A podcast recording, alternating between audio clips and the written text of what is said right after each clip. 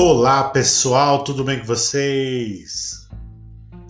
Bom dia, boa noite, boa tarde para você que está ouvindo a gente em qualquer momento, qualquer horário, é, esse podcast. Faz muito tempo que eu não gravo nenhum podcast, que eu não gravo nenhum, nenhum episódio. Tenho vários episódios para subir ainda no podcast, coisas que eu gravei nos últimos dois anos, é, que a gente fez para o YouTube e ainda não subi, mas é, eu pretendo é, aos poucos voltar, voltar com mais frequência, gravando episódios falando sobre aquilo que a gente gosta de falar, que é sobre música, educação musical, sobre é, empreendedorismo dentro do mundo da música, gestão de pessoas, enfim, são vários assuntos. Eu sou aquele famoso especialista em tudo e que não sabe de absolutamente nada, só dá, só dou as minhas opiniões. Bom, é, eu estou muito feliz de poder estar aqui de volta e estou num momento bem conturbado da minha vida. Uh, principalmente de tempo, né? Que são tantas coisas para fazer.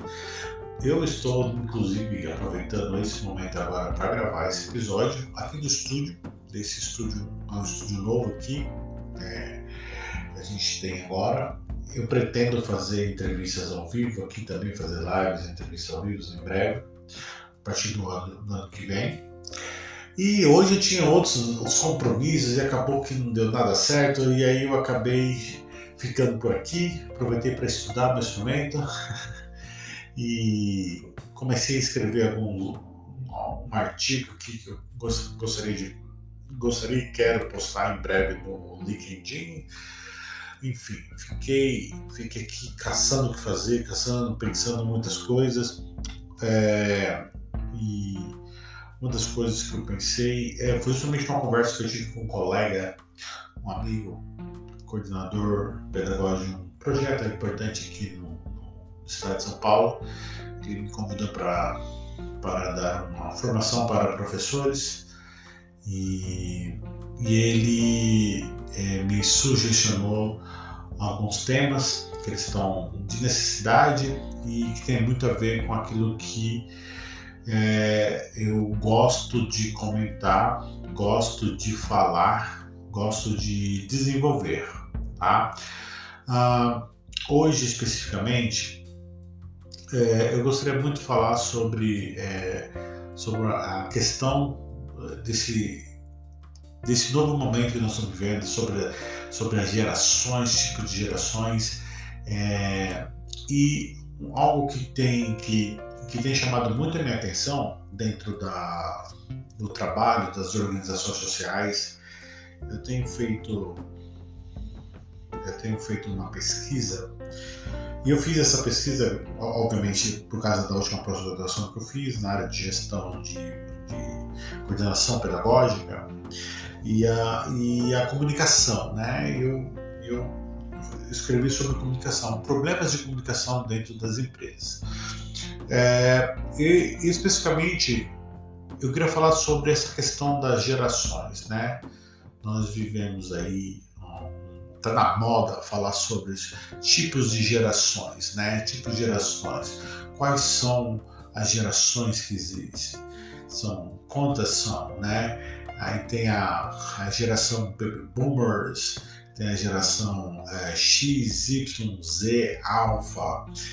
E, e como é, e eles fazem uma análise em relação a essas gerações, colocando algumas características e como essas características de cada grupo é, uh, dá uma intenção é, e um reflexo justamente na forma de como eles, eles encaram o trabalho, como eles encaram a vida, o consumo. É, então existem vários estudos, você encontra isso. A gente viu isso muito na pós-graduação, mas é, existem vários estudos aí que falam sobre isso, encontra isso, nossa, é, de forma abrangente na internet, que está é, tá na moda é, essa, essa fala. E a nossa conversa era justamente é como é que está chegando essas novas gerações no mercado de trabalho. Né? Eu, como coordenador, eu estive, eu estive coordenador do, do projeto, de um projeto durante é, cinco anos da minha vida. Nos últimos cinco anos eu estive como coordenador é, trabalhei nesse projeto durante sete anos, dois anos como, é, como monitor, como regente assistente, e depois os últimos cinco anos como coordenador, saindo agora, não saí agora, né, pedi o meu desligamento da, da empresa agora nesse último ano.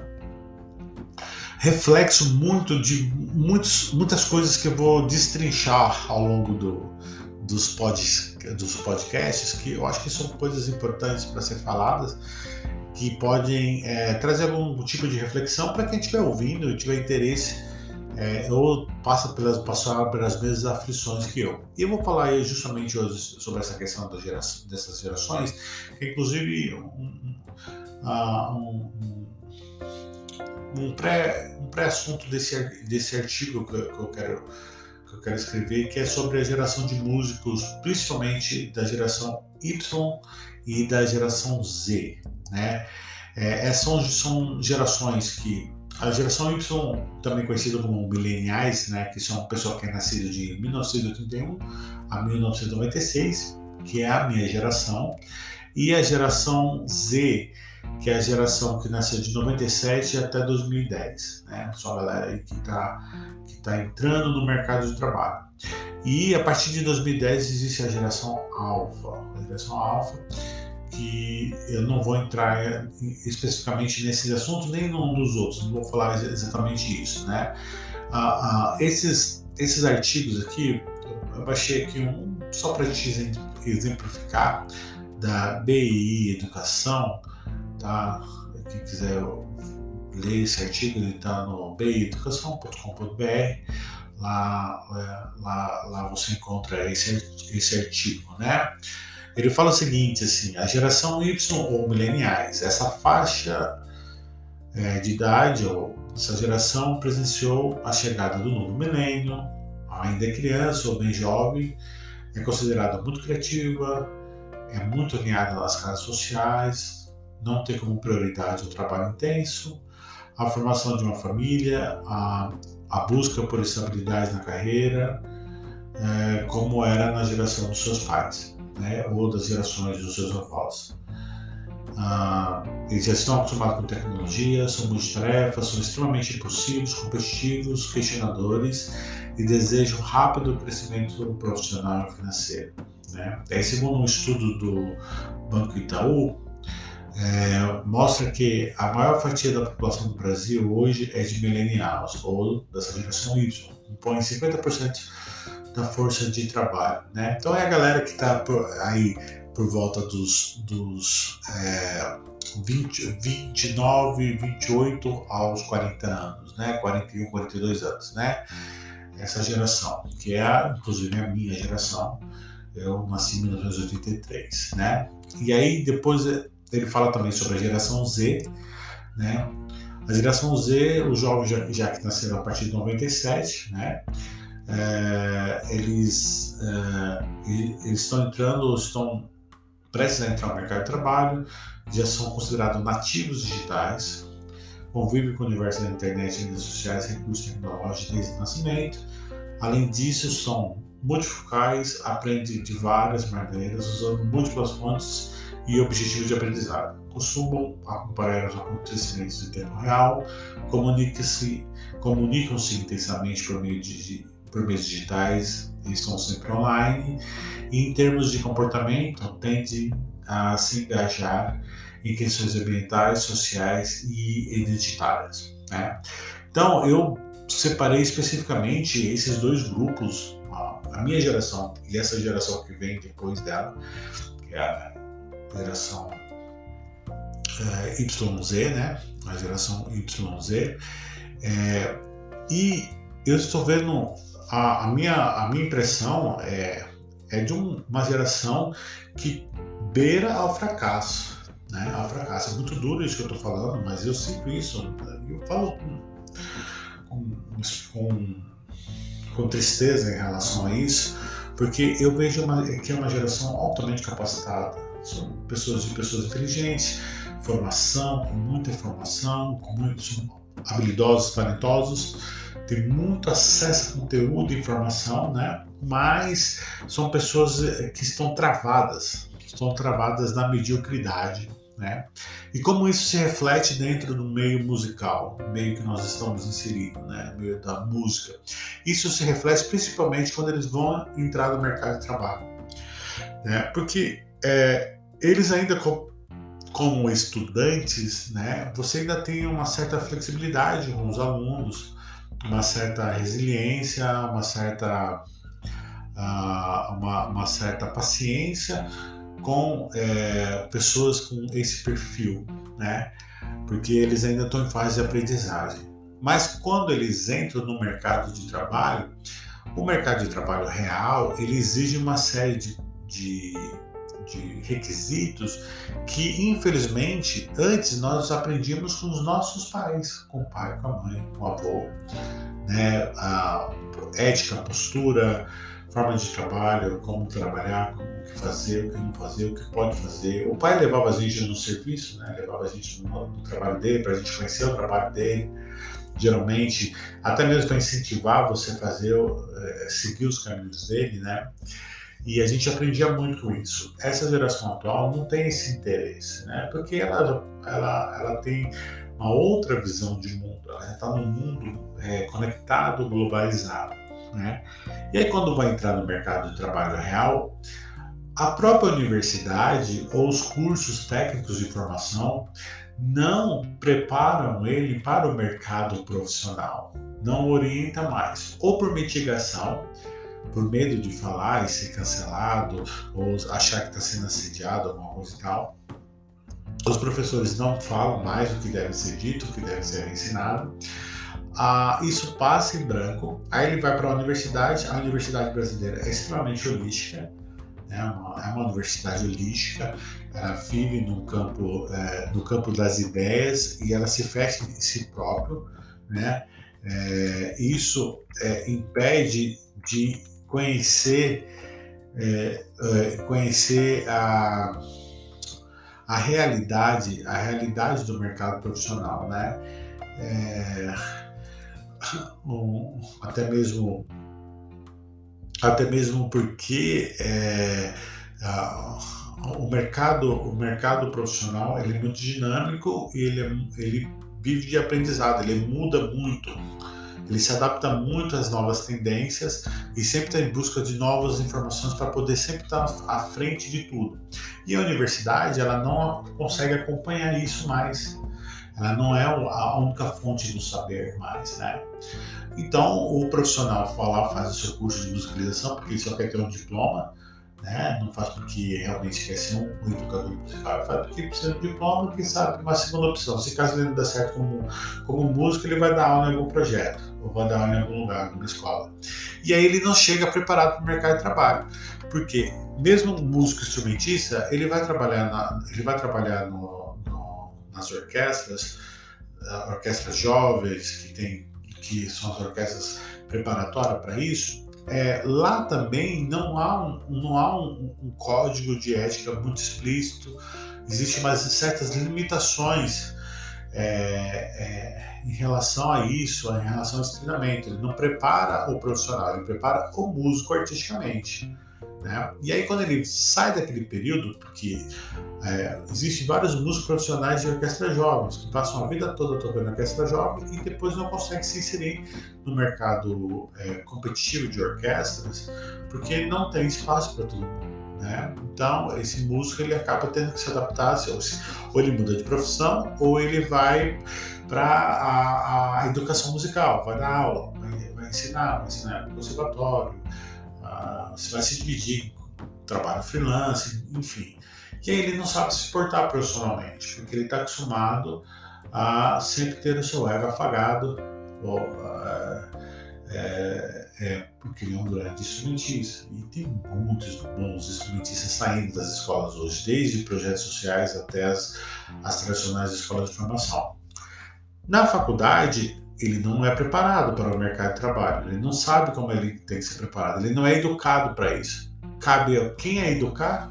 A empresa. Aí a empresa tem que dar cursos e formações é, continuadas para o cara entender qual é, o, qual é o papel dele dentro do trabalho, qual é o papel dele dentro da empresa. Hoje a empresa está assumindo o papel de educação que antes era dos pais. Porque o aluno, o aluno chega para trabalhar, ele não sabe que ele tem que chegar no horário, ele não sabe que ele não pode atrasar, ele não sabe, ele não sabe a questão de hierarquia, respeito à hierarquia. Independente se a hierarquia é horizontal ou vertical, ele não tem noção disso. Ele toma decisões da cabeça dele, porque ele está acostumado com essa liberdade de falar o que ele pensa, de falar o que ele quer. Né? Então, é, ele acaba, é, acaba passando por isso. E muitas empresas também não tem um direcionamento claro, principalmente é, é, associações sociais que, de cultura, é, são empresas bem deficientes, principalmente na área administrativa, porque por falta de recursos, né? E aí não existe uma equipe de profissionais para poder dar esse suporte ali, e às vezes fica sobrecarregado em cima da mão de um maestro, que geralmente é um maestro, é um maestro que muitas das vezes não tem uma formação na área técnica administrativa, então ele não sabe como o mercado funciona, às vezes é um, é, é um músico da cidade, é o, é, o, é o, motorista de ônibus ali que montou uma associação, montou uma banda, é um músico militar que teve, é, teve tem algum contato na prefeitura, são, são pessoas assim que não têm a, uma formação na área de gestão e também não tem pessoas para auxiliar ele, então ele fica extremamente limitado também para co cobrir todos esses problemas. E aí o funcionário começa a dar problema, porque começa a ter problema com relação com os pais, com, com relação com a, com a equipe técnica, problema com o aluno, e aí vários casos acontecem, assédio, assédio moral, é, é, até mesmo é, a, a, até mesmo desentendimentos com a equipe, com a escola, com, com, vai causando vários problemas, porque chega atrasado, falta. Eu, eu poderia enumerar aqui inúmeros casos, né, inúmeros casos, histórias bizarras de que aconteceram comigo, de educadores que trabalharam na minha equipe, que eu não contratei, mas que foi posto na, na minha equipe, que faltaram por razões que você, se você contar, você dá risada. Você não acredita que esse cara é um profissional. E cara com, com bom músico, com formação acadêmica, mas não tinha a menor noção do que é trabalhar, do que é cumprir uma CLT, por exemplo, né? Então, essa geração e a minha geração é uma geração de muitos músicos acomodados. É, eu estava, inclusive, ontem falando com os meus alunos é, da orquestra lá da igreja sobre a, a, questão da mediocridade, né? De você ser um músico medíocre. É, o que, que é um músico medíocre? É aquele músico que é um músico mediano, que está na média, né? Não é um, é, não é um mau músico, mas também não é um excelente músico. Então, é, geralmente no Brasil a gente tem um costume muito, muito de fazer aula, fazer curso, aprender, aprender, aprender, aprender e não pôr em prática. E esse aprender é entre aspas, porque na verdade você só aprende aquilo que você pratica, né? Mas de fazer curso, fazer aula, você, você vê na internet aí o quanto tem de gente oferecendo curso, curso rápido, curso longo, curso, mas de quantas dessas pessoas realmente põem em prática todo o conhecimento que eles estão ali aprendendo, né? São pouquíssimos, pouquíssimos mesmo que conseguem absorver aquele conteúdo.